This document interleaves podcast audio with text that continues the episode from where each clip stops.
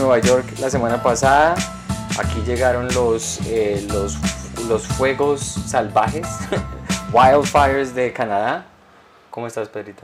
Bien, no, marica, eso se veía feísimo. Entonces, yo le estaba diciendo a mi esposa que tú has visto la portada de esa película que se llama Apocalypse Now. Mm. Apocalipsis ahora que, que se- eh, o sea, los helicópteros allá al fondo está todo está ex- explosiones, explosiones Ya. y el sol se ve anaranjado Ya. por el por, por el humo.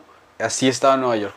Una grosería. Marica, nosotros, nosotros estábamos saliendo ah, porque mi esposa tenía la cita de su Nexus Global Entry. Ujú. Teníamos que vivir hasta la frontera. Y casualmente la cita ya estaba hace mucho, mucho rato. Y estábamos manejando, saliendo de la ciudad. Y yo me sentía como salir en una película de terror. Cuando estás saliendo de Nueva York y no ves Manhattan. Y simplemente se ve solamente las el, el humo con los edificios y la gente pitando. Yo decía, que si aquí de verdad se armara la chupame el culo, nosotros perdemos porque estamos en la ciudad con la mayor cantidad de gente. Sí, claro. O sea, aquí donde se armara el, el, el Walking Dead, donde hay- hubiera zombies, papi, aquí nosotros sobrevivimos dos segundos. Yo le estaba diciendo a mi esposa que eh, porque mi- ella quedó con los pulmones muy delicados después del COVID. Entonces... Ah, ya tiene el long COVID. Sí. Uf. Entonces salió nomás de día y duró siete días tirada en la cama. Que no, o sea, terminó con una infección de sinusitis y todo, pero empezó por eso. Y le coincidió que durante los días de enfermedad estaba, estaba en su ovulación. Entonces, No. entonces estaba, ella estaba así, pero ella quería intentar tener bebé. Y yo le decía, parce, es que, es que no es sexy porque tú pareces un zombie de Walking Dead, así diciendo, "Eh, quiero semen y no, o sea, no, yo no lo podía, no me sentía Dime si eso no es lo más horrible de hacer cuando tú estás en, en, en esa obligación moral, o no moral, una obligación médica. No, ni siquiera que es obligación, ¿qué? Obligación de Eh, ovulación. biológica, Biológica. biológica, eh, Y ni, ni ella ni tú están en el, en el, en el mindset, en, en, la, en, la, en la cabeza, tienen la cabeza peculiar. Bueno, lo que pasa es que sí lo he escuchado por, de, otras, de otras personas, pero lo que pasa es que yo, yo siempre quiero culiar. Todos los días yo no hago sino rogar. Ay, que por favor, por favor. Y, ni- entonces casi todos los días es, no, yo todo bien, todo bien, todo bien. Entonces cuando llega la ovulación, a mí me piden cinco veces, cinco le doy. Y no sé si tienes toda la razón, sí es O verdad. sea, lo- porque lo que tienes que explicarle a tu esposa para tu favor es que el día de la ovulación, creo que el esperma sobrevive dentro de la 24 pareja. horas. No, como hasta tres días, como 72 horas. ¿En serio? Entonces, tres días, de, de- mejor dicho, los, los tres días antes de la ovulación, nosotros empezamos a poner depósitos tempranito. Qué cumplido. Así como, o sea, si así vamos a ahorrar para la Universidad del Chino, le va a ir bien. los depósitos empiezan tres días antes de, de que sea. No, la verdad a mí no me, a mí no me molesta de vez en cuando, cuando es así como un poco, o sea, eh, ella que estaba así como enfermita y eso, y es que durante el día también tirar es como raro, ¿no? Sí, como después del almuerzo o antes del almuerzo, sí. Sí, a mí me gusta más en la oscuridad. Cuando no, es que en la oscuridad, la oscuridad es tan hermosa porque tu mente puede divagar tanto. Y, y, y tu mente va, o sea que cuando tú te acuestas con tu esposa, divagas Sí. con qué. No estoy pensando ¡Ah, el- parce! No, te no, no. acabas de... Cuando, cuando dije divagar, es decir, Se acaba de meter la mano en la- No tienes que, imagínate, no, yo estoy pensando en Natalie Portman. No, no, no. Cuando me refería a divagar, obviamente, alguna una de otras veces de pronto se mete alguien ahí en la imaginación. Pero es porque no tienes como esa. Cuando la luz está como luz de día, nadie ha tomado ningún tipo de sustancia, o sea, no están bajo la, la influencia. Y estás, o sea, es una sobriedad que uno dice, o sea, uno ve hasta los pelos de todo. Entonces digo yo que con la oscuridad como que no tienes que imaginarte hacia está eso, o los olores no existen. En la Eh, oscuridad los la- olores sí existen. No existen tanto como cuando están, en- no sé, la luz es la, la luz, uno tiene que estar como muy, para lo que, para lo que, vine a lo que, vine a hacer la vuelta con todos los juguetes. Sí, o sea, en la oscuridad es más chimba. En la Y oscuridad. Trabajo también. Porque, grabado. o sea, cualquier cosa que le ayude a uno quitar las, las inhibiciones. Es lo mismo que ir a un club de comedia, ¿cierto? Por la noche, la gente, cuando, cuando tú no puedes ver al público y el público no te puede ver a ti y entre ellos no se pueden ver y no saben quién es el que está riendo, se ríen muchísimo más relajados. ¿Sabes que sí es un- una buena transición? A, a mí no me gustan los comedy clubs como, digamos, Carolines. A pesar de que era un venue muy, muy chévere, uno veía absolutamente todo, todo el tiempo. Entonces tú estás haciendo como una obra de teatro, más o menos. Estás haciendo tu set, pero yo como soy una persona tan atenta a lo que hace la gente en la audiencia, que este man está pidiendo el cheque, que este man se está rascando el culo, que este niño le está hablando a la hermana, o que el papá, o que alguien no se rió y hicieron mala cara. Todo eso con, con las luces se ve, y así tú estés rompiéndola de allá, risa y risa, tu cerebro humano dice, pues puta, ese man no se está riendo. Claro. O, estoy viendo todo. Claro. En cambio, en New York Comedy Club, hasta en el Comedy Cellar. No, claro que en el Comedy Cellar se ve. claro, no es que, no es que me pare yo en el Comedy Cellar. Pero en el New York Comedy Club, por ejemplo, me encanta es porque de verdad ves lo que tienes que ver un poquito, pero no tienes que ver más de lo que necesitas ver. Oye, ¿cuándo es tu próximo show en el New York Comedy Club? El julio 7. Ah, sí, porque yo te iba a pedir pista para un amigo, el de Costa Rica. ¿Te acuerdas de Gustavo? Sí, sí, sí. Él viene, pero se va al 6. ¿Y él hace comedia en inglés? Dijo que él habla inglés, yo le he visto hablar inglés, pero dijo que le daba miedo. Yo le dije, no señor, aquí a todos los hemos votado. Todos han venido y todos se, todos se han Hasta parado. Ibra se montó en inglés. eh. Ibra, Franco, el mago. El mago fue el que mejor le fue. Pues eh, a mí no me gusta categorizar. No, pero se vio porque No, es que el hasta mago, es que el mago se, el mago se preparó resto aquí conmigo. ¿Sabes El mago se sentó aquí y entre ambos eh, tradujimos, eh, tradujimos sus cinco minutos, entonces el man llegó muy bien Llegó preparado. Aquí el mago no mama gallo, güey. Nanda Perdomo nos saluda desde Montreal. Nanda, ah, Fernanda me imagino. Eh, tenemos un show en Montreal, Pedro y yo, junio 23 y 24 en Montreal, en inglés. Así que tú estás allá en Montreal, eh, te esperamos allá. Queda en el centro de Montreal, en un lugar que se llama Dirty Planet. Es un, es un restaurante. Pero, pero es lo convirtieron en Comedy Club y es chimbita, es muy bueno. Entonces allá vamos a estar junio 23 y 24. Am, sí, lo que te iba a decir al respecto es que... am, ah, no, yo te quería hacer una pregunta antes de hablar de esto. Dímelo. No me quería desviar porque uno de mis temas es el, apo- el, el, el apocal- apocalipsis. El, apo- Ujú. the apocalypse, ¿cómo se dice? Ujú, el apocalipsis. El apocalipsis. Con todo esto que está pasando, no sé si yo tengo como una sobre, ah, sobre simulación de redes sociales donde tú ves como lo peor del mundo a veces, o la- lo que el, el peor worst case scenario, el peor de los casos. Ajá. ¿Tú cómo te sientes respecto a lo que está pasando con lo de los, los incendios, eh, todo ese mierdero como tan apocalíptico que está pasando ahora? Pues de, de pronto sí tiene que ver con lo que tú observas. O sea, yo casi nunca salgo de aquí. Solo salgo por la noche a hacer shows y eso. No leo muchas noticias, no veo muchas noticias. A mí lo que me da un poquito de confort es que, o sea, o sea, si, si se acaba el planeta, pues nos morimos todos. Entonces sí. No, no pierdo nada, ¿sí me entiendes? Si me muriera solo yo, me pondría bravo, pero si se muere todo el mundo, pues Vale, nunca. chimba. Baila. Sí, porque tú cuando pasó lo de COVID, lo de la pandemia, tú estuviste... eh, uy, nos donaron 5 dólares. Gracias, Anthony Ramírez.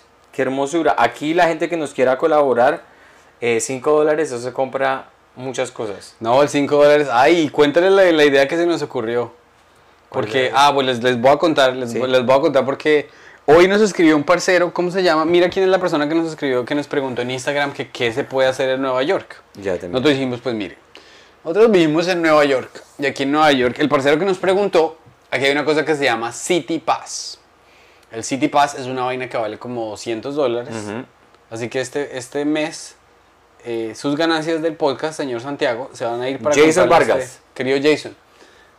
Eh, ah, y si, si va a estar aquí, ah, bueno, empecemos con lo de Ibra, se va a parar aquí entre el 8 y el 11 de julio, no me acuerdo las fechas eh, exactas, pero si se meten a eventbrite.com van a poder comprar las boletas porque va a estar en Nueva York, en Queens y en Nueva Jersey y nosotros lo vamos a estar acompañando. Entonces meten a eventbrite.com y busquen Ibrahim Salem, ahí pueden ver las fechas. ¿Por qué, por qué estaba tratando, eh, mencionando esto? Ah, City Pass. City Pass, sí, sí. Pues él- nos pregunta Jason, ¿qué hago en Nueva York? Hay una vaina que se llama el City Pass que vale como 200 dólares, pero le da admisión como a 40 cosas. Entonces nosotros estábamos hablando, ¿te mías o no te mías? Hacer el contenido. Hacer el contenido. Sí, lo que pasa es que es muy rico hacer el contenido, pero hay que mirar la logística para que salga bien. Porque no vamos a ir con el iPhone así como. No, no, no, lo- es que yo tengo, bien yo, yo tengo la, el- la cámara que es como el GoPro y esa tiene el acceso a los micrófonos inalámbricos y yo tengo estos mismos inalámbricos. Sí, Entonces, sí, lo hacemos chimbita. eh, ahí va, hay que ver el estudio. y Yo tengo los filtros de viento. O sea, to- todo, Todo está listo. todo hay que hacerlo es al, al- a Aprendiendo. experimentarlo Sí, y a ver cómo sale. sí, sí. Y si nos va bien, si la gente dice, uy, mira, estos manes nos mostraron la Estatua de la Libertad, nos mostraron el museo, yo no sé qué. Parece es que yo no he ido a ninguno de esos. Yo no he ido ni a la Estatua de la ¿A Libertad. dónde has ido ahorita? Yo no he ido ni al Empire State. Yo no he ido a... Yo no conozco absolutamente nada. O sea, no, no. O De- sea, de esos no, vainas turísticos, no, el, el, El, 9/11 museo, el museo del 911, no, no- yo no sé absolutamente nada. Uy, toca ir a ese. Claro que no Entonces- dejan grabar, güey. Ese es el En problema. el 911, pero es que igual venimos con carreta para echar aquí en el podcast. Es verdad. Lo Es que, verdad. es, lo que es chimba es que si digamos, si hacemos esto y nos sale chim- chimba, la gente dice, ah, venga, me dieron buena referencia, nos gustó tales, pues marica, la próxima lo hacemos en Medallo. Sí, sí, sí. La- y, y la próxima lo hacemos en Montreal. Sí, sí, sí, sí, sí, tienes toda la razón. Porque es que yo digo que, yo digo que, eh, digamos, yo ahorita estoy escribiendo una película. Y si esa película, pues, nunca me la compra nadie. Pero a mí me gusta el resto.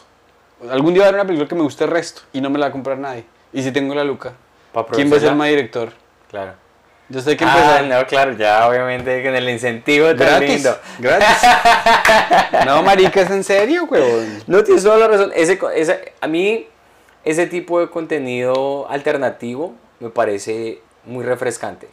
Porque hablar de comedia y poner sets todo el tiempo se vuelve muy repetitivo a veces.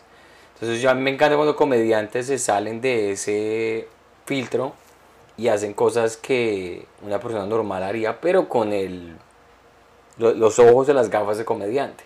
Y lo que pasa es que a mí, a mí no me da pereza ir a hacer eso. Porque si fuera solo por hacer contenido, pues...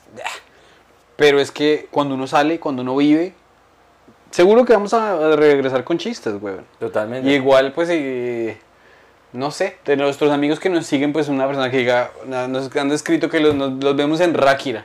Pues el man de Ráquira no sé cuándo va a venir aquí. Sí, sí, sí. Entonces el man va, pero de pronto dice, uy, marica, esos manes pusieron un... Hablando de Ráquira, eh, tú me mandaste un TikTok muy chimba de un policía. Cuéntate no, la marica, historia. pues yo no sé, o sea, yo no sé cuándo pasó eso. El todo es que mi sobrino ayer mandó un TikTok al chat familiar donde había un policía colombiano que el man, pues ustedes todos lo saben, todos los que están viendo esto saben y opinen qué piensan de eso. Y te voy a preguntar, te voy a hacer una pregunta, pues o sea, el, el- el man estaba extorsionando a un comerciante, Sí. creo que en Bogotá. Tiene Y- que ser en Bogotá. y- no, pues extorsión se hace en todo el país, papi. De esa manera en Bogotá. no, en todo el país.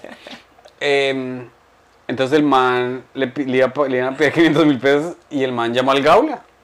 El, o sea, el Gaula, que creo que es el, el, el Gaula es una fuerza totalmente independiente de la policía. Pero está por encima de la policía. Pues claro. Claro. Entonces él- llegó el Gaula y el man se tragó los 500 mil pesos.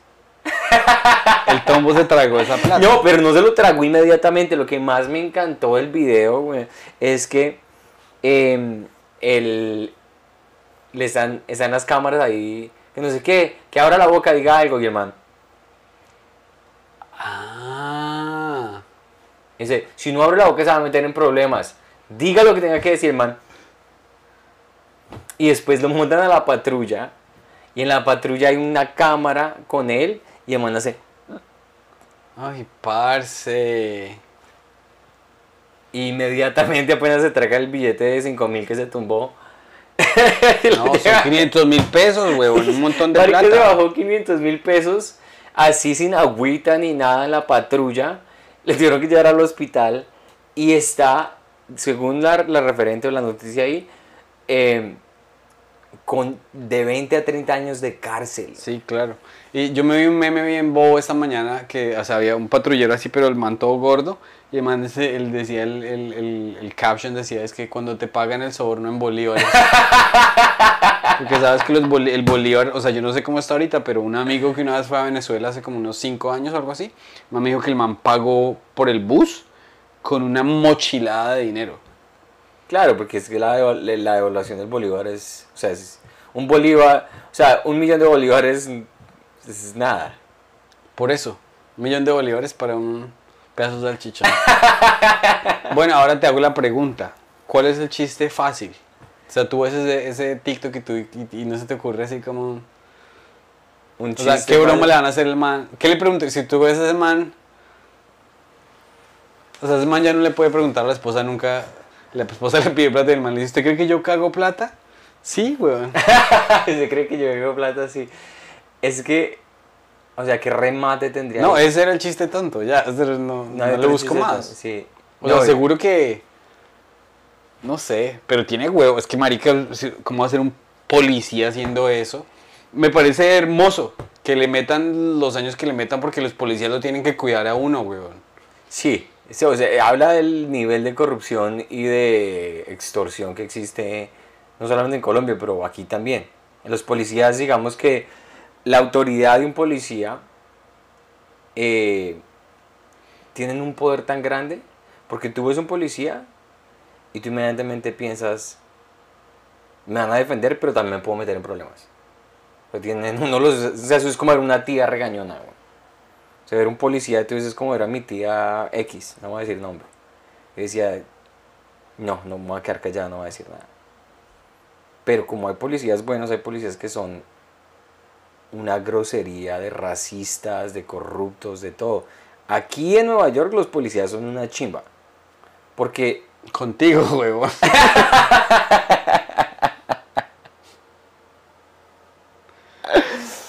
Aquí me, me, me- me corrigió Juanito, Juan Sebastián, me dice que la mayoría de extorsiones son en municipios alejados, es más, en Bogotá eso casi no se ve. Y finalmente alguien va a cagar plata, que está bueno el remate. Claro. Pero si tienes toda la razón, lo que pasa es que yo asocio el crimen con Bogotá. No, es que tú haces muchas generalidades. sí, sí, tú sí. tiras cosas así como a la loca. Entonces, la- Es que es una de las cosas más... Sí, o sea, digo yo como tiene que ser en Bogotá, ahí está el chiste. Obviamente no tengo ni la menor idea si es en Bogotá o no es en Bogotá. ¿Y cuál es el chiste? Porque Bogotá es muy inseguro, entonces tiene que ser en Bogotá. Ah. Es un, es un, ¿cómo se dice? Es una, es una Generalización. generalización, pero es como una, ser sarcástico, es, ser como, sí, como, tiene que ser en Bogotá. Algo malo pasó, tiene que ser en Bogotá. Claro. Porque uno asocia las cosas malas de donde uno viene. Pues eh, pasó algo otra cosa en la casa, debe ser mi esposa, tiene, tuvo que ser mi esposa. Sí, claro. O sea, la vaina es que mi cerebro funciona diferente. Mi cerebro, cuando tú dices eso, mi cerebro dice, este man nos está, o sea, el país, la extorsión existe en todas partes. Obvio, obvio, obviamente.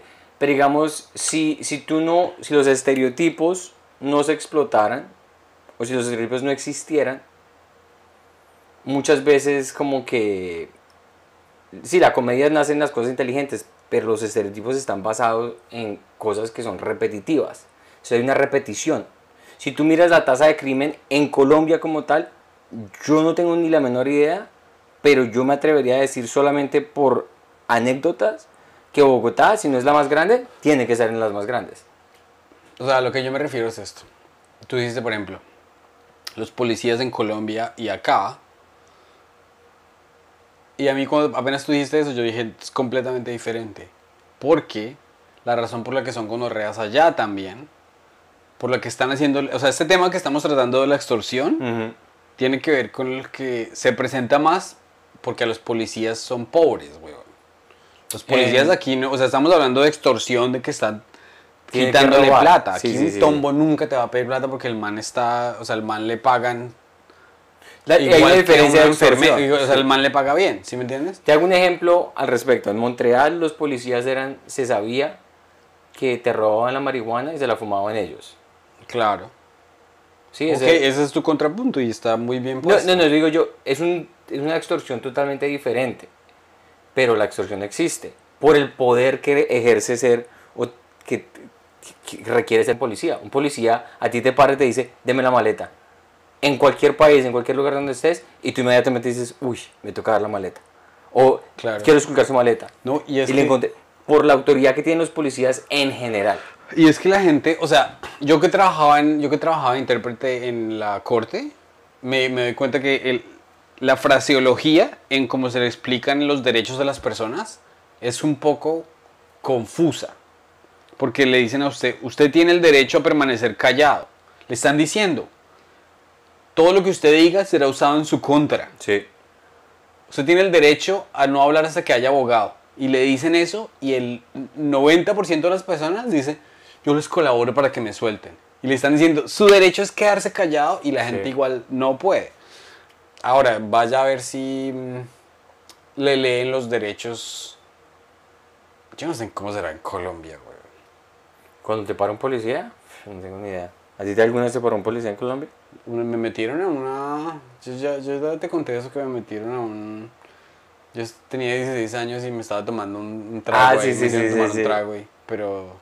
No, yo... Mi experiencia con los policías, por ejemplo, la única experiencia que yo tuve con policías malas fue en Montreal.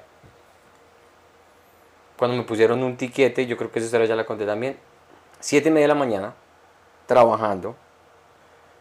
Eh, sí, ya sabemos que no teníamos sonido, Fernando. Eh, y estaba la calle totalmente sola. O sea, no había nadie. O sea, que, lo único que te podía coger era el viento. Y con frío, que, que el frío es que es No, eso fue, bestial yo sí, pero eso, fue, eso era en verano, porque yo en bicicleta en invierno no, no monto. Y, y marica, la- yo mirando acá, mirando allá, no había nada. Yo pasé la, la, la luz en rojo. Y había un man esperándome allá, un policía esperándome en un callejón escondido, güey. Me hace... Y yo, ah, fuck. Y el man me dice, ¿en anglais o en francés? Y esa es la, la pregunta más típica que te la ¿En hacen inglés o en francés? Ajá. Y la regla, porque los policías en Montreal son muy quebecois, muy franceses, la mayoría. Ajá, Y entonces yo me paniqué y yo dije, en anglais. en inglés. Inmediatamente, en inglés, y apenas le dije eso, inmediatamente el man acabó de.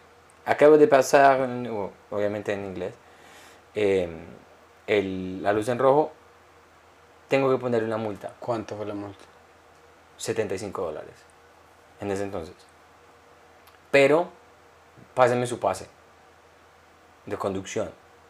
Y yo, ¿pero por qué eso? ¿Qué tiene no que tiene motor, no tiene nada. Digo, páseme su pase de conducción. No se lo va a preguntar dos veces.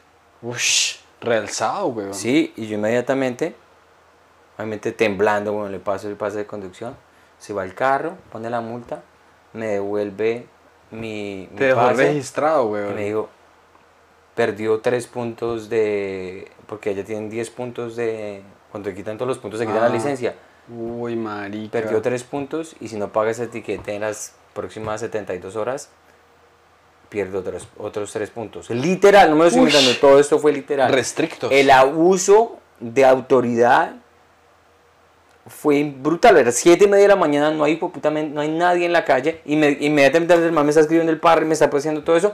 Tres huevones pasan la luz en rojo en bicicleta. Y yo, el nivel de corrupción aquí en Montreal.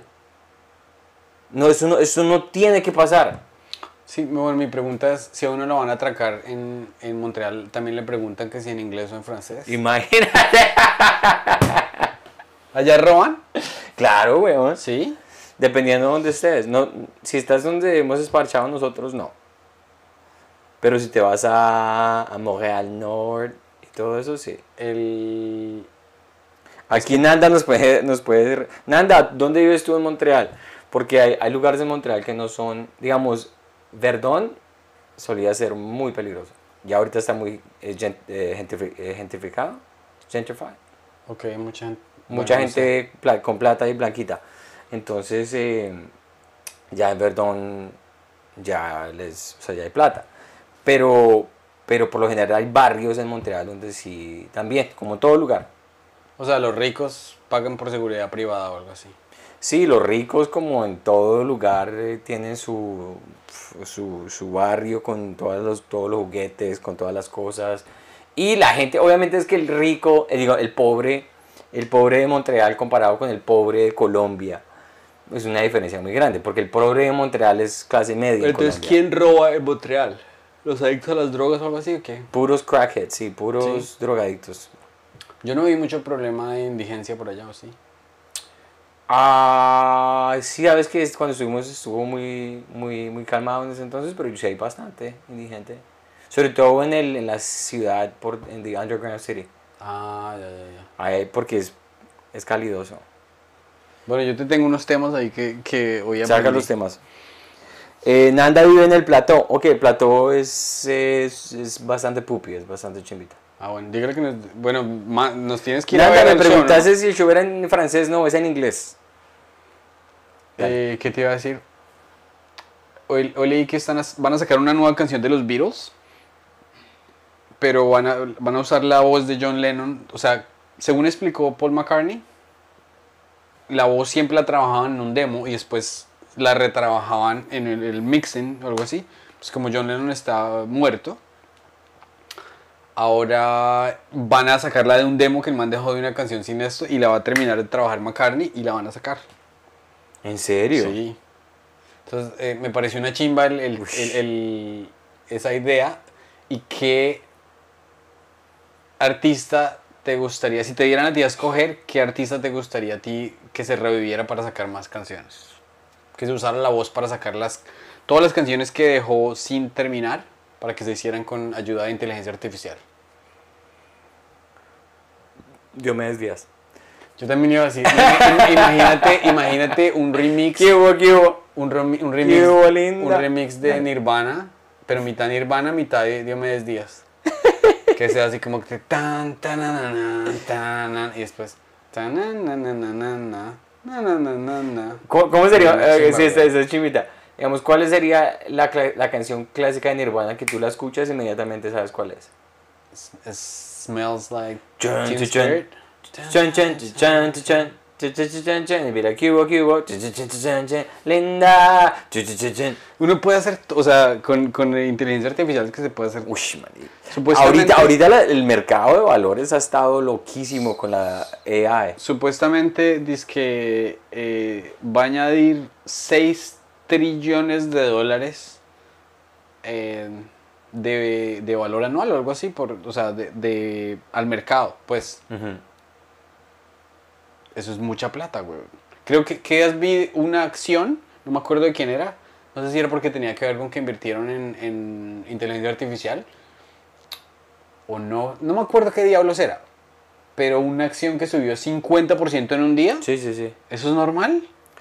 Pues es que hay mucha especulación. Lo que pasa es que, digamos, como, como, como el mercado de valores está creado para... Lo, lo que tú estás haciendo, estás invirtiendo en el valor que tú crees que esa compañía va a tener en el año, en el tiempo determinado que tú tengas de inversión. Entonces, cuando algo sube 50% de valor de un día para otro, ya estás capitalizando todo el valor que va a tener en los próximos 5 o 10 años. Entonces, las correcciones, cuando algo sube así, son igual de agresivas. Creo que fue la, eh, la compañía que subió 50% fue Nvidia. La- Nvidia, uno- sí. unos, unos que hacen chips. Sí, sí, sí. Que porque como las y tuvo que ver con inteligencia artificial. Claro, claro, todo el mundo, porque es de las, de las pioneras y estaba ahí. Y obviamente, o sea, el, el man que esté ahí como, como, eh, ¿cómo se dice? Como el trading desk en el, en el Pues haciendo a- haciendo, haciéndolo la vuelta, Ajá. haciendo la vuelta de, de la... de Day acciones. se llaman Day trader. que- Eh, y, marica, ese man que tenga la suerte de poner un millón de Sí, pero dólares eso es, ahí. ap- eso es apostar, weón. Es Es- es no, es- es- no hay diferencia entre la- el mercado de valores y tú decir que el Miami Heat va a ganar el O campeonato. sea, por ejemplo, yo sabía que los Denver Nuggets iban a ganar. Yo sabía, todo el mundo lo sabía. Y entonces uno dice es plata segura, pero eso no es plata segura, papi, porque si usted se, se entusiasma y esta vez se ganó mil dólares, usted se pone re feliz y en el siguiente torneo usted va a apostar, y va a apostar, y va a apostar y eventualmente va a perder. Por eso esa mierda es muy delicada, güey. Es así como, así como fue como mi querido padre sufrió toda su vida. Eh, pero algo como el ejemplo que tú acabas de dar. la gente que está apostando, eh, y un apostador así que sea legítimo, el man no te va a poder decir, obviamente lo obvio era apostar que los, los Denver Nuggets iban a ganar. Claro. Pero el apostador así que es compulsivo, que es... Apuesta al. a Dice, yo apuesto esto, pero hago otra apuesta haciendo eh, la protección a esta apuesta y voy a decir que el Miami va a ganar el 3 y que el Denver va a ganar el 7 y que apuesto a que va a ser sello en el partido número 2. Una cantidad de mierdas que uno dice, pues puta, pero ¿qué es eso? O sea, es una confusión total. Ese es el mercado de valores. Porque en el mercado de valores tú tienes, es muy simple. Cuando tú vas a la universidad te dicen, va a invertir en una compañía que va a valer mucha plata en 20 años. McDonald's en los 90, Walmart en los 90. Pi, Facilito, ti. Pero estos manes, como no tienen ni nada más que hacer, dice, no, pero hay derivados que usted puede decir que usted va a comprar la acción de Walmart en el futuro y entonces esa opción le va a usted dar la oportunidad de comprarla a este precio, pero si la quiere después vender a este precio. Una manera de complicar las mierdas que es exactamente lo que hacen los apostadores. Entonces se convierte en una enfermedad, güey. Sí, eso es muy delicado. Da mucha ansiedad, güey. Oye, hablando de lo de la ovulación, yo, ay, se me olvidó escribirlo, pero lo voy a escribir. Porque quiero escribir un chiste como que de que la, la vagina es un órgano como bipolar y esquizofrénico, güey. Sí. Porque está como que un día está re feliz, vamos, vamos, vamos. quiero ser una familia, quiero ser una familia, quiero ser una familia. Y el día siguiente no le funcionó la familia y vomitó toda esa mierda, destruyó todo lo que acabó de construir. Entonces que el pipí es un órgano muy, muy, un órgano muy buena gente, weón. El pipí es como que se levanta todos los días. ¿Qué vamos a jugar? No, vamos a jugar. Listo, todo bien. El pipí siempre está listo. El pipí es como un perrito labrador, ¿sí me entiendes?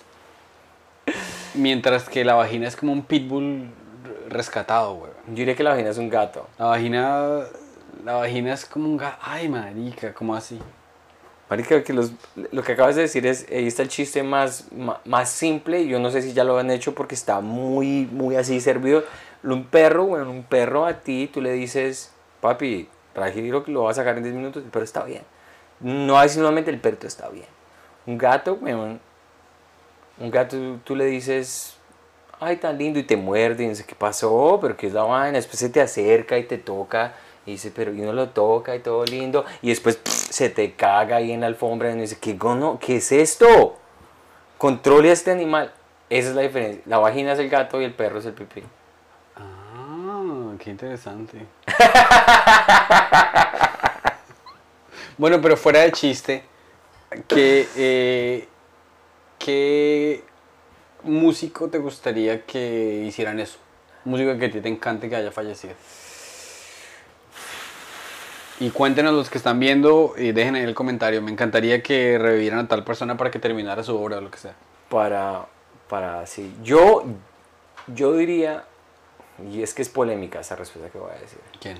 Michael Jackson. Michael Jackson. Porque sí, el man pedófilo y todo lo que tú quieras. Pero es que cantaba muy bueno. Sí, o por ejemplo, Kurt Cobain, weón. Kurt Cobain debió haber dejado Sí. muchas canciones sin empezar. Tienes toda la razón. O sea, pero es que la voz de Kurt Cobain comparada con la de Michael Jackson. En cuanto a su, porque Kurt Cobain era, es muy, era muy chimba, pero era muy rockero. Imagínate que en, en- en tantos años van a poder hacer con inteligencia artificial revivir la, la personalidad de Marilyn Monroe y hacer una muñeca androide que se sienta y se vea como una mujer y que tenga la personalidad de Marilyn Monroe. Es como Futurama, ¿te acuerdas de Futurama? Y que uno ponga, pueda poner el switch como que geisha, dominatrix. ¿No te asusta eso un poquito? Pues no, porque yo idealmente voy a estar comiéndome a un ser humano, ¿no? Sí, sí, sí, pero, pero como ese... Se nos olvida que es la vida de verdad. Eh, Cuando ¿Tú es como crees? tan... Tú me dijiste algo que es muy... ¿Quién? Khaled Morales. ¿Quién es Khaled Morales? Khaled Morales es el, eh, pues, el man que cantaba. Esta es la canción de despedida. Marica, que está Ah, Se murió, pues, que estaba mamando ron hasta las 5 de la mañana. Sí. Khaled Morales se murió así. Freddy Rincón, Pe- Freddy se murió manejando. a las 5 de la mañana lo iban, pues, salía por ahí con unas chicas por ahí de 15 años, el piro. ¿En serio? Y Es que Freddy, esos manes ¿qué? son muy vagos, güey. No, Freddy. Ronaldinho. Es que, eh, marica. A Ronaldinho no fue que lo cogieron con unas un travesti, ¿cierto? No sé. Lo que es el, lo, que es el ron y, eh, y, y la cuca lo arruina uno, marica. El ron y la cuca y el aguardiente. Como, como, y el- ese dicho que dicen en Colombia es que la, ¿cómo es que es? Pelo de cuca jale más que, jale más que aguaya. Jalo- pelo, pelo de cuca jala más que, que guaya de grúa, weón. Marica, dijiste eso como si tuvieras un Es que pelo me en la- dio risa. como si tuvieras un pelo de cuca en la boca, Es que me dio risa, pero sí, pero sí entiendes.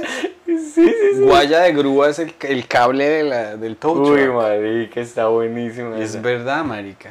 Es- a mí me enseñaron dos dichos. No, me- yo me sé tres dichos bien balurdos. Pelo de cuca jala más que guaya de grúa. Uy. Si hay pelito no hay delito, que eso es algo demasiado balurdo, pero rima. Si hay pelito, no hay delito. Y este no es un dicho, pero eso me lo dijo una amiga, una amiga de la costa, de Barranquilla me dijo. No joda. Me dijo- Tiene que hacerlo con el acento, pelado. No es que yo no sé hacer acentos. Me No, dijo que joda, la- tiene que hacer el intento. me dijo que la, que la Joda, Pedrito, no va a hacer el es que no acento. puedo, güey. Me, dijo- me dijo que su- la- su- yo le dije que cuál era su pose favorita y me dijo la de la babilla. Tú sabes que es una babilla, ¿no? No es como esos. Un cocodrilo, Un pues, un sí, cocodrilo. Y yo le dije, ¿cómo así que la babilla? Dijo, cuando a mi novio solamente se le ve así. No está comiendo, comiendo para no echar 100, güey. No, hombre. ¡No, ve! Ah, el, el dicho más grotesco que me dijo mi mamá, que sí es una porquería de dicho, pero me encanta. ¿Cuál es? No, tengo dos que son bastante. Es para, para verga parada, no hay culo cagado. Para verga parada no hay culo cagado. Tu mamá te dijo eso. Sí. Uy, marica, ¿qué clase de relación tienen en su casa, güey? O sea, pero est- estaban Eh, hablando no, de qué, estábamos, qué? estábamos eh, parchando y hablando normal y como. eh, No me acuerdo en Es qué contexto. gráfico, En- señora, señora, señora Blanca, usted que es una niña tan fina. para para.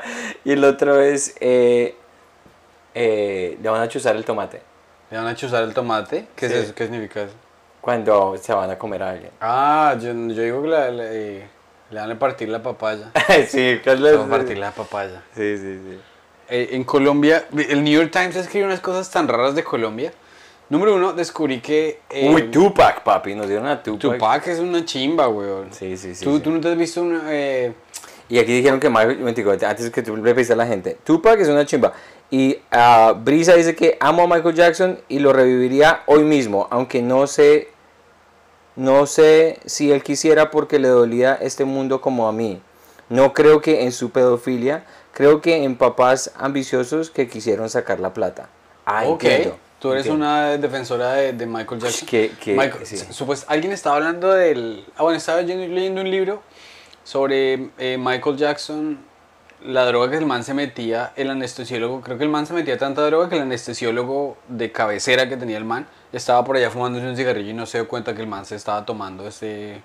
No, no era que, no, no- era que él para poder dormir se tomaba tranquilizadores de Pero no era ni caballo. para dormir, no era ni para dormir, sino era Imagínate la presión, y es que... todo es el día. Es que, es que ella tiene toda la razón. O sea, no, no, no estoy, o sea, no estoy haciendo, no, no- no le estoy dando una excusa a Michael Jackson de que le hubiera cantado a los niños, pero si uno crece con un papá que fue lo más, eh, ¿cómo se dice? Autoritario, pelas y les pegaba, los explotaba.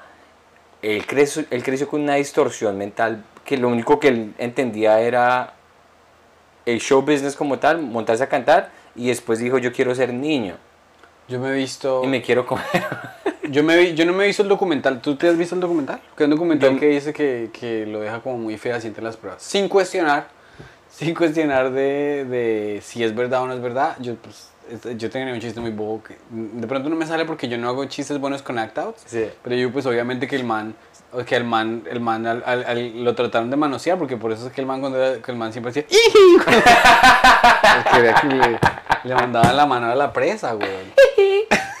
Se no tenía que cubrirse, güey. El chiste es buenísimo. Pues creo, sí, pero creo que, o sea, no es tan, no sé, no sé si estoy diciendo mi versión o una versión ya repetida de alguien que lo hizo lo hizo, sí. No. Porque es que hay muchas, como las chistes de chistes de Michael y chistes de Arnold son los más como, los chistes de Trump.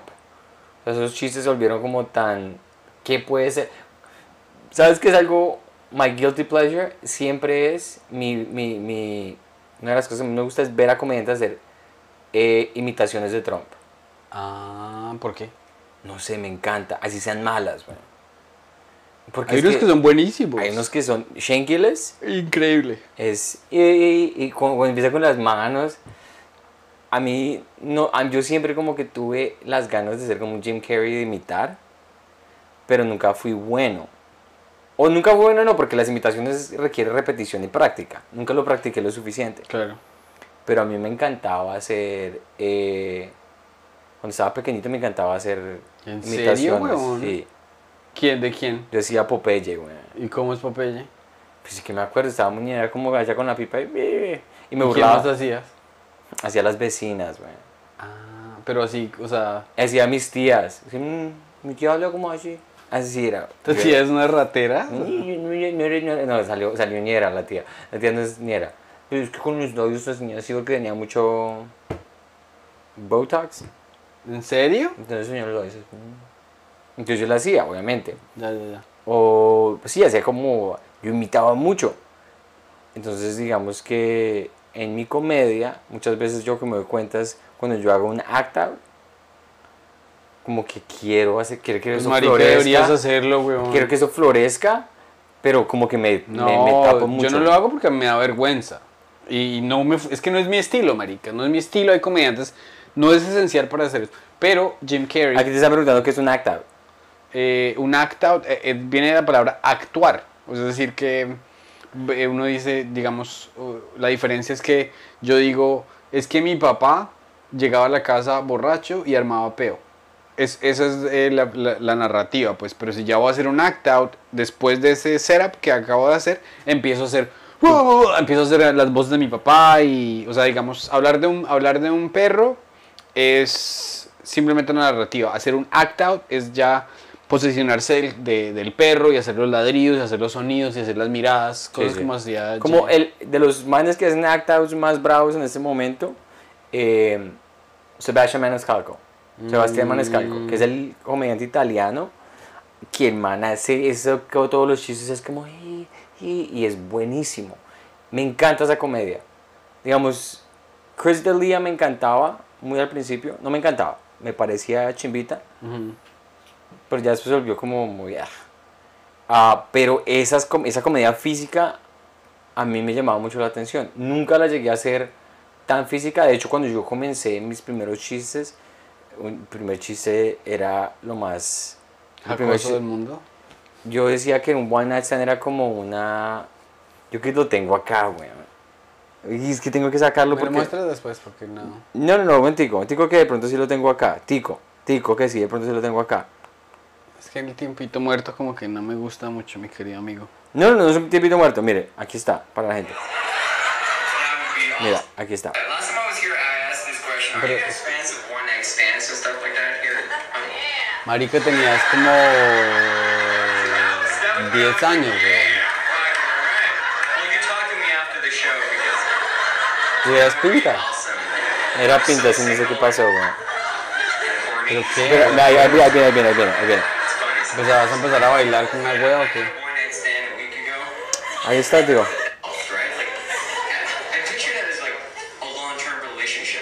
Ah. no, No, ahí no hay ningún acta. Tío, tío, ahí viene.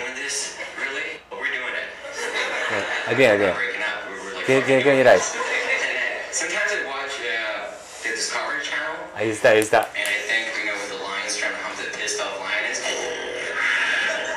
Ah, te querías Pablo Francisco. Sí, ya, sí. ya.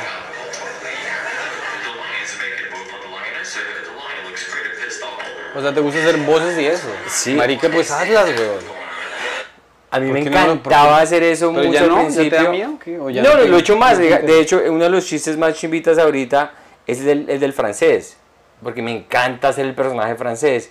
Y después el, el que tengo el del piloto argentino. Estoy como abriéndome más y en inglés también le estoy sacando más, más jugo a esas Marico, cosas. si te gusta, hazlo.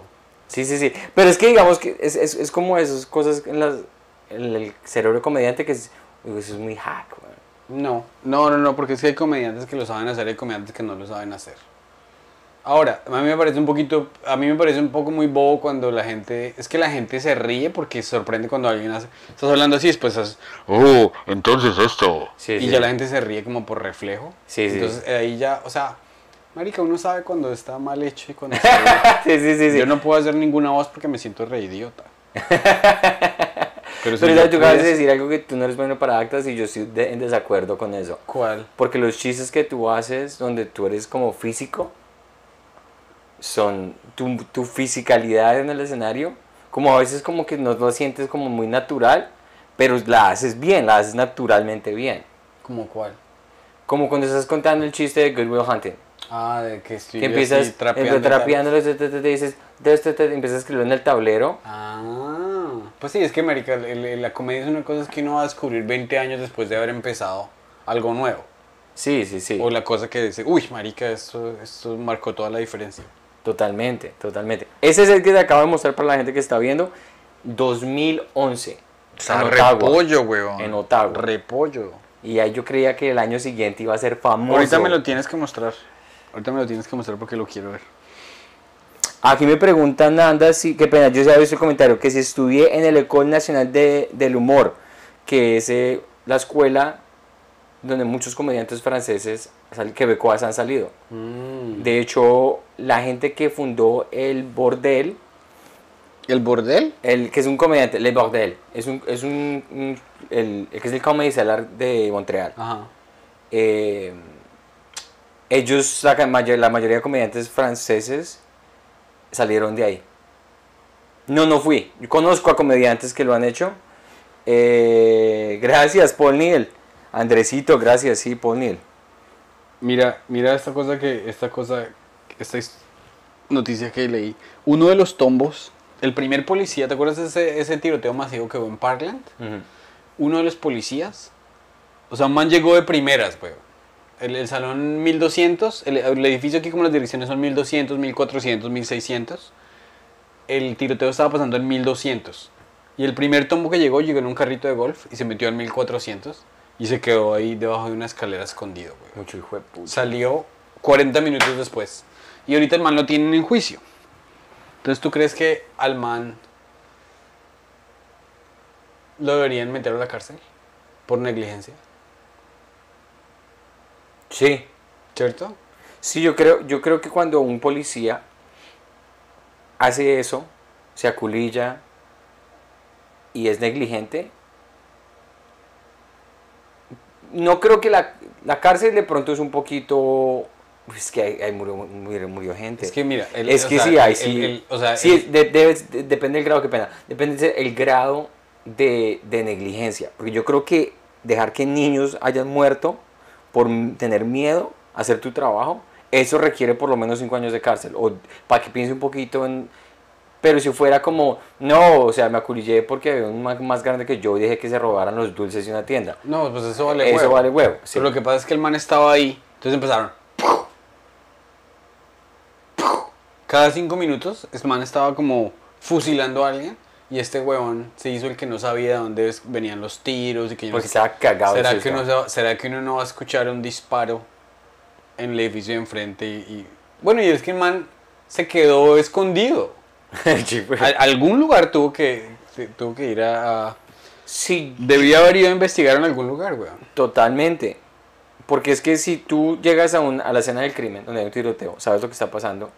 Yo sé que hay procedimientos que obviamente tú no te metes a la loca porque puedes empeorar la situación o porque pues te pueden matar. Pero en una situación así, donde tú escuchas los tiros, hay niños gritando, hay niños muriendo. No sé si esto sea muy, los, muy Hollywood, muy, muy película. Pero yo me meto, güey. Yo cojo mi pistola y yo digo, papi, llega más refuerzos, me avisan, pero yo voy allá. Yo que estuve una vez. Hay una película que se llama Force Majeure.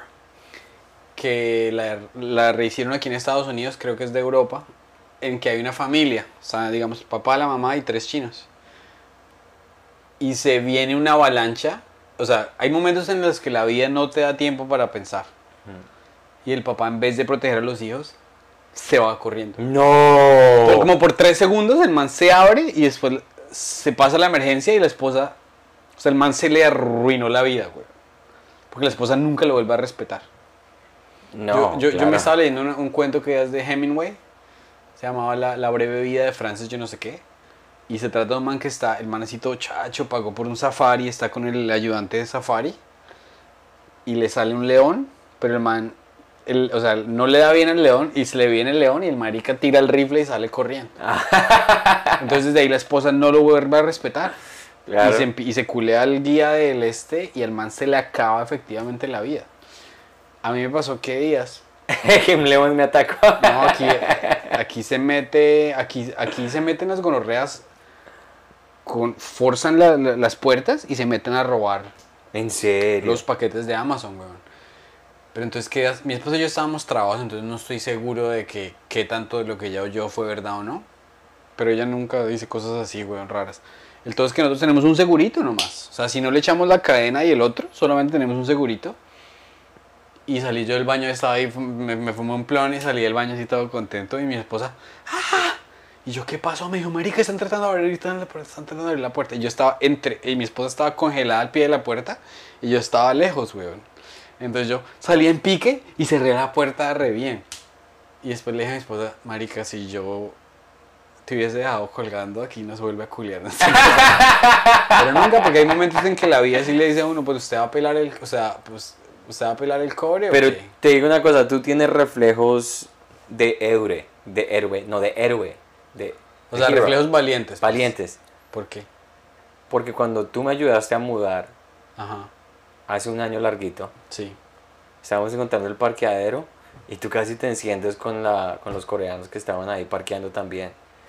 ¿Te acuerdas? Porque era un parqueadero así exclusivo para, para que todo quedara al pelo. Y los manes iban a parquear, usted que para dónde va, que no Sí, sé sí. qué. Pero pues, o sea, esos, son, esos son un poco, esos son más bien como reflejos santanderianos.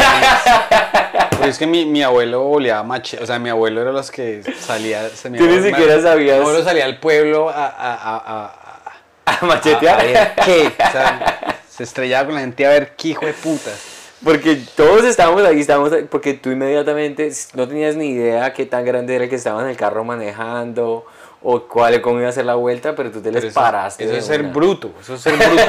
Porque a uno lo pueden chuzar, lo pueden matar breve. Ahora, mi pregunta para ti era, ¿alguna vez has tenido momentos en los que has tus reflejos te han pedido ser valiente? O sea, por ejemplo, lo, Sí. lo que pasó aquí en el, en el tren, que estuvo raro que había un, un man, aquí como la gente le da ataques psicóticos todo el tiempo, y hay gente que está acá, marica, un cuchillo, una navaja, lo que sea, y, Ujú. y empiezan a bolear cuchillo en el- en el- en el subway. Eh, un ex marín, un ex militar, pues, cogió al man así, pero creo que se dio, se dio garra Ah, y lo mató, sí. y, lo, y lo mató. Sí. Entonces, pero, pero, sí existe el reflejo del que el man, la gente dice, no, yo, yo aquí no me unto de esta maricada, o hay gente que dice, voy a frentear. Sí. ¿A ti la vida te ha puesto en esa situación? Sí, de hecho. ¿Y cómo has respondido? De hecho, el, de los de los que digo de las cosas más cercanas que yo dije, qué error tan estúpido el que acabo de cometer, por mi seguridad. Era Halloween de hace como unos 5 años, creo. Y yo pienso en eso y, o sea, estaba en el tren, iba en el 7 para donde yo vivía antes. Iba del 7 para Manhattan. Y había una, una, una mujer con su vestido de Halloween hermosa, estaba buena y dos manes se le acercaron como así dito como una película como tal se- empiezan a hacerle como "Uh, está re rica que no sé qué ta, ta, ta". ¿Qué te pasó eso, weón? estaban así o sea, delante mío porque solamente éramos los cuatro era como las diez y media de la noche iba para hacer un de esos late night spots en New York Comedy Club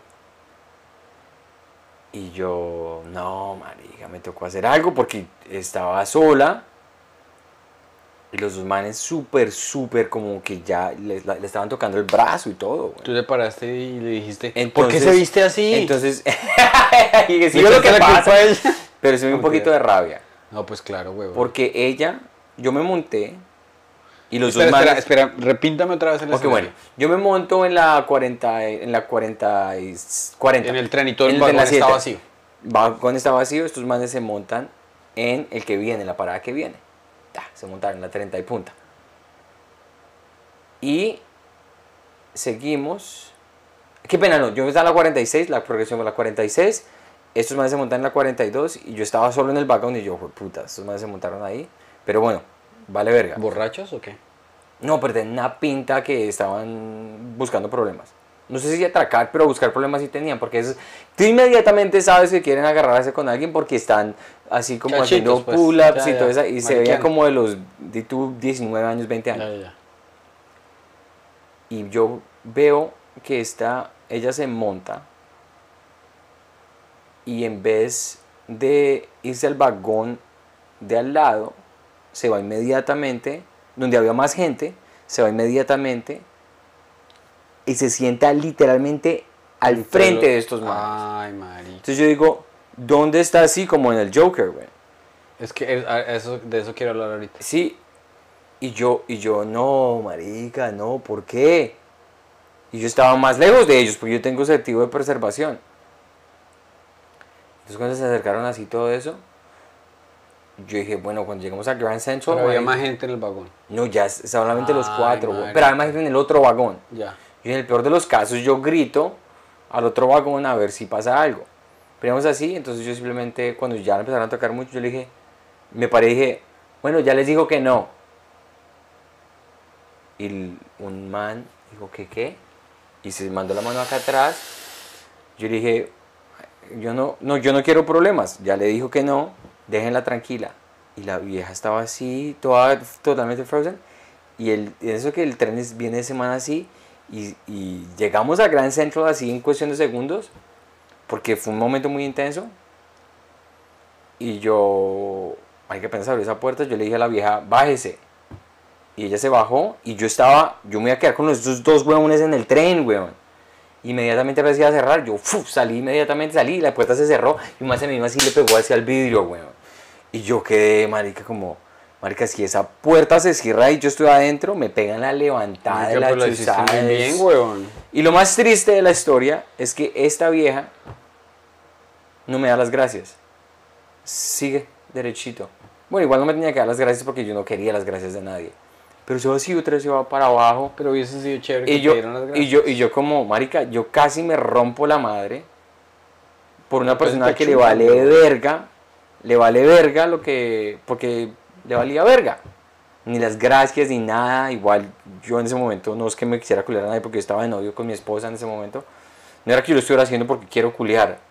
Obvio, no tienes que decir eso. Te cagaste toda la historia. No, pero, pero digamos que muchos hombres, digamos, de pronto si ella es lo que estuviera pensando ella, que entiendo, yo en el momento entendí como, de pronto ya que si era como... este. No, no, no, no, no, no. Ahí sí, ahí sí te fuiste. ¿Tú crees? Bueno, yo no sé. Nunca vuelvas a mencionar eso. es la historia más chimba que me has contado. Nunca vuelvas a mencionar el final. Bueno, sí, pero es muy raro que se hubiera ido sin decir nada. Es muy raro. Sí, o sea, sí. Pero marica, muy valiente de tu parte. O muy huevón. No, no porque qué tal le hubiesen hecho algo a ella. O sea, o sea, lo hiciste bien. De- el, el hecho de que nadie salió herido Es un quiere milagro, decir güey. que tú lo que tú- porque es que uno inconscientemente entiende. O sea, tú no sabes cuánto tiempo se demora de la 42 a la 34, pero sí sabes. Sí, sí, sí. ¿Sí me entiendes? Sí, sí, sí, sí. Entonces lo hiciste muy bien. Yo llamé a mi, a mi esposa inmediatamente después de eso. Yo estaba temblando. Y yo le dije... ¿Qué? Y yo le estaba diciendo, no, acabo de cometer la estupidez más grande del mundo. ¿Qué? Me dijo, ¿qué hiciste? Y yo dije, casi me, me encierro en un tren con dos manes que me iban a matar. Y me dijo, ¿por qué? Digo, porque había una, ni- una Pero vieja es que acá. esa manera de presentar la cosa tuya, huevón. Sí, porque... O sea, no seas salvaje, ¿no? como marica le daron un infarto a tu esposa, huevón. Sí, no, eh, de esas historias que uno, yo cuando pienso en ese escenario, se me paran los pelos del culo. Porque No. fue muy violento. Me, es que me, o sea, número uno me parece una chimba. Creo que algún día deberías escribir algo al respecto. Eh, algo ahí, o sea, marica, esa historia es una historia muy chimba, weón. Es una historia muy única. Y es una historia de película, así como dijeron aquí, que es como el Joker. Sí. Me recordó también de una película, hay una película de Woody Allen. En, en esa es la, en la escena en la que se establece que este man es un re cobarde, weón. Porque el man- hay una viejita y está Woody Allen leyendo el periódico, así normal, leyendo una revista. Y llega Sylvester Stallone, joven, weón. O sea, Sylvester Stallone es un actor en esta película. Está vestido así con chaqueta de cuero, el es una rata. Y llega con otra rata, pero ambos enormes, weón. Y, la viejita tiene muletas, marica. La empiezan a joder a la viejita. Y en un punto le tumban la muleta. Y de puta del Woody Allen sube el periódico como que no está viendo. Y le cae la muleta y el marica le empieza a echar la muleta para allá como para que... ¡Qué cobarde, weón! Pero entonces tú probaste que sí lo tienes, weón. Sí, es, es, es, es- ese reflejo es que yo digo que no sé si es ser valiente o son como reflejos que uno dice, si yo, lo primero que yo pensé en ese momento es, si esa fuera mi esposa, yo espero que hubiera un man en el metro que hiciera esto por mi esposa. Pero bueno, mi esposa no se va a vestir así, creo. ¿Cómo estaba vestida la chica? O sea, obviamente no le estamos echando la culpa a nadie. No, no, no, que obviamente, obviamente esto es circunstancial y no tiene nada que ver con lo que ella, porque era Halloween también, güey. Ah, Halloween. Entonces, como estaba vestida, como era esos, eh, no sé si era enfermera, no sé si era gatica, no sé si era osita, no tengo ni idea qué era. Sí, pero es que no, yo creo que, yo creo que no, es, no deberíamos mencionar para nada cómo está vestida. La vieja podría estar en pelota, weón. Totalmente. No tienen por qué, no Eso- tienen por qué. Así no, la vieja está en pelota, no tienen por qué. Eh, eh, digamos, fue como en el momento lo que pasó, y es que no es echarle la culpa a lo que ella, porque ella, ella no tiene que pasar por lo que está pasando. Son dos tipos que tienen la testosterona, la adrenalina, la juventud, la estupidez hacia arriba, y quieren como pasárselas. En mi caso yo pensaba, pero estos manes, ¿qué quieren, weón? O sea, ¿en qué momento yo voy a decir, ay, gracias, sí, yo quería que ustedes me cogieran el culo para salir con ustedes? O sea, ¿en qué mundo existe, en qué escenario ellos pasan, quedan bien? No, son unos ahí mal pariditos, weón. Exacto. Entonces, y hasta y- de pronto y- peligrosos y hasta de pronto violadores. y, ello- y ella se veía que no tenía más de 19 años. weón. De pronto lo que me dio a mi valentía es que yo los vi que ellos eran más jóvenes que yo. Yo sí les vi la cara, la cara de que ellos no tenían más de 20 años. Sí, pero eso es re peligroso, weón. Yo, yo me siento orgulloso de que Gracias, tú hayas ahí salvado a la patria. Porque es que a lo bien uno cómo vive con... La conciencia es lo que lo hace uno actuar. Uno cómo vive con uno mismo si, si deja que ultrajen a la gente ahí enfrente de uno. Sí. Y aquí nos dice, Marlon dice, de pronto la nena estaba tan asustada que la reacción fue creerse... Tienes toda la razón. Yo creo, No, yo ya, creo eso las gracias. Sí, sí, perfectamente. la vida sí. Un, un- un momento tan traumático que dijo, yo de aquí me largo ya mismo. Sí, sí, no, tienes toda la razón. O sea, yo no. Pensar en gratificación y gracias en ese momento es muy egoísta. Yo creo que dejémoslo en que lo hiciste muy bien. Sí, sí, sí. Defendiendo a la persona ya. Ahora, en temas más superficiales, tú te has visto el... el, eh, a ti te gusta South Park, ¿no? Me Aquí, encanta. so- aquí somos fanáticos de South Me Park. encanta. Y uno de los planes que vamos a hacer en Montreal es echarnos un porrito y ver South Park al 100. Ush, South Park y I, think, I think, you you should sí. leave. Me, me, me da curiosidad cómo se llama ese, ese show en la traducción en español. Quiero que. eh, yo creo que deberías irte. Sí, no, no sé, bueno, eh, les voy a decir así simple para los que han tomado inglés de bachillerato. I think you should leave. ¿Qué quiere decir? Creo que deberías irte. Sí. Que se vean ese show en español con subtítulos a ver si tiene sentido, weón. Porque es que es un show tan bizarro que uno no sabría si lo hace uno. Por ejemplo, el show. Ay, a propósito, la gente que, que, tiene, que vive aquí en Estados Unidos o en Alemania, Amazon Freebie salió un show que se llama Primo. Yo escribí Primo. en ese show. Véanlo y cuénteme que, cuéntenos qué les parece. Pero yo me vi Primo en, en Colombia, lo estaba viendo ahí con un VPN que tenía. Por alguna razón, por curiosidad, yo le fui a cambiar para que le pusiera subtítulos en español, pero por error le cambié fue el, el audio y eso, en, eso en, en el idioma que no es, le No quita funciona. resto, weón. O sea, Sí. yo, yo no podría ver Los Simpsons en español. Aunque me gusta mucho la voz de Homero, pero yo entiendo que en el idioma original es muchísimo mejor. Tienes toda la razón. Ver, ver super, supercampeones en inglés no es lo mismo. Am, ¿Te lo ves todavía? yo, sabes que es. Tengo que confesar algo que es muy triste. En la Navidad estaba tan desparchado porque estábamos en el hospital porque la mamá, la abuelita de mi esposa estaba en el hospital, en las últimas de cambio, Ajá. y yo no tenía nada que hacer. ¿Y te viste sobre Y empecé a pedirme supercampeones desde el principio. ¿Por qué, güey? Y llegué hasta la temporada donde ellos están, cuando el Newpie se junta con Benji Price. O sea, tú estabas en, en un este de. En un este de hotel ahí. Aquí Daniela nos dice que ella está viendo, creo que no te refieres a supercampeones, creo que te refieres a I Think You Should Leave, y que le encanta. Ah, Daniela. Dicelis, ella es la, digamos que, yo, yo no le diría fan porque ella se convirtió ya más en amiga, Ajá. más le encanta la comedia, ella ha ido a todos los shows de It Matters y ella fue la que me hizo, yo la vi en la audiencia cuando estuvimos en el último y dije tengo que hacer la, la- la historia de Paul Neal porque ella ya vio todos los chistes que yo había hecho antes.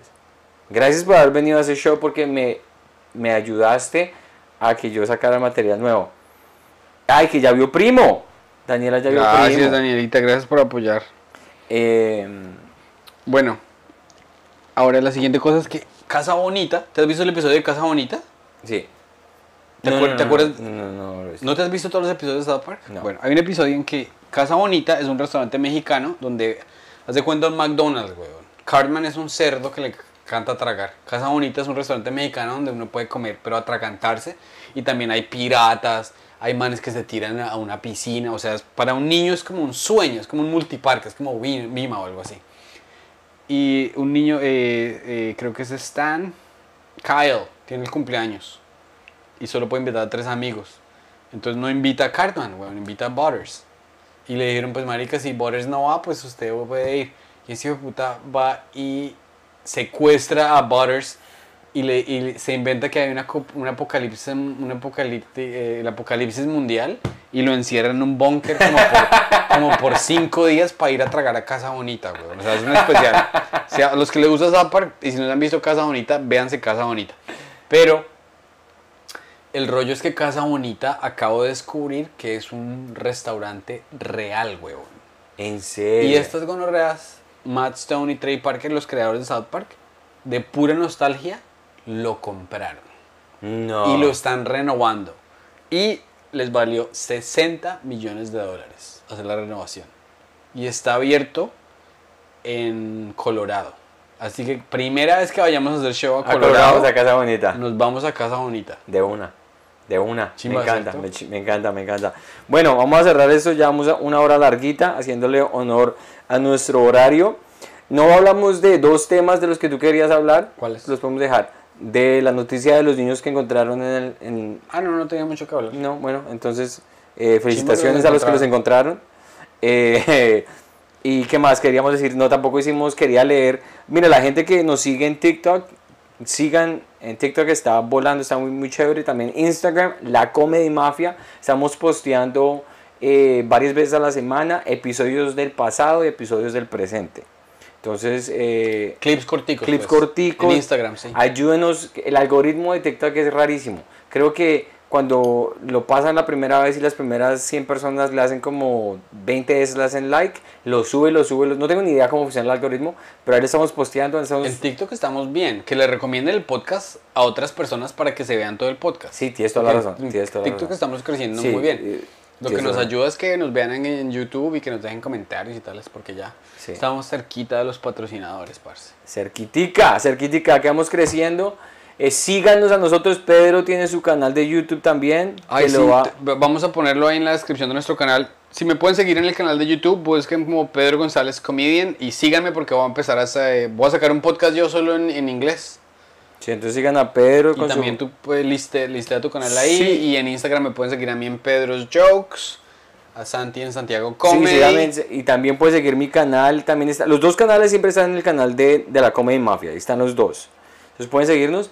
Pero sí, yo también, eh, cuando, como Pedro me dio la él va a empezar su, su podcast en inglés. Yo también creo que voy a empezar mi podcast en inglés. No sé si va a ser video todavía, pero igual yo estoy poniendo contenido en mi canal de YouTube en inglés y lo voy a hacer más, más frecuentemente. Entonces síganlo ahí, Santiago Comedy, Santiago, no tengo ni idea, ahí está, en, el, en la descripción va a estar toda esa vuelta. Síganos en, nosotros es un proyecto comunal, pero también queremos que las carreras despeguen individualmente. Claro, y recuerden que en julio está Ibrahim Salem, va a estar aquí en la, la segunda semana de julio.